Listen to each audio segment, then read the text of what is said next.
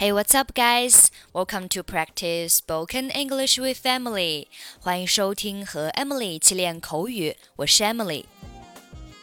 今天的主题是如何向对方寻求解释。基本句型就是 Could you explain? Could you explain? Explain 表示解释。比如说，你能给我解释一下那个吗 ？Could you explain that for me, please? 那类似表达，比如说，你能稍微详细的给我解释一下吗？Could you explain that in a little more detail, please? 再比如说，你可以为我们更加详细的解释说明一下吗 ？Could you give us some more details on that? 这里就用到了另外的句型，give somebody something，给某人什么，给我们更多的解释，give us some more details。再比如说，你能从头再来一遍吗 ？Could you start again from the beginning?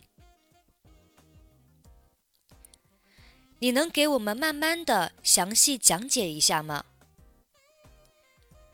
Could you walk through it slowly? 这里 walk through 表示详细的讲解。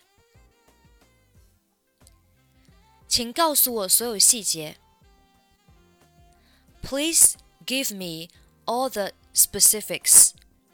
或者是 details，再或者是 fine points。告诉我你在做什么。Tell me what you are doing。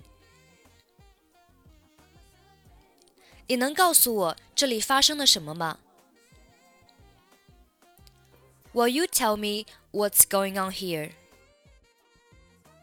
告诉我这里发生了什么。 Tell me exactly what happened. 这种事情怎么可能发生？How could something like that just happen? 不要遗漏任何事情。Don't leave out anything. 下面我们来听一下今天的两个对话。Dialogue one. 你能稍微详细的解释一下吗？Could you explain that in a little more detail, please？当然，让我从头跟你说。Sure, let me walk you through it from the beginning. Dialogue two. 你能用英文帮我解释一下吗 ？could you explain this in English for me, please? 让我来帮你吧。Let me help you with that. Could you explain that in a little more detail, please? Sure. Let me walk you through it from the beginning. Could you explain this in English for me, please? Let me help you with that. Okay, that's pretty much for today. 想要参与本期节目的跟读版本以及语音打分，欢迎您关注微信公众号“英语主播 Emily”。在公众号里回复“节目”两个字即可加入。I'm Emily. I'll see you next time. Bye bye.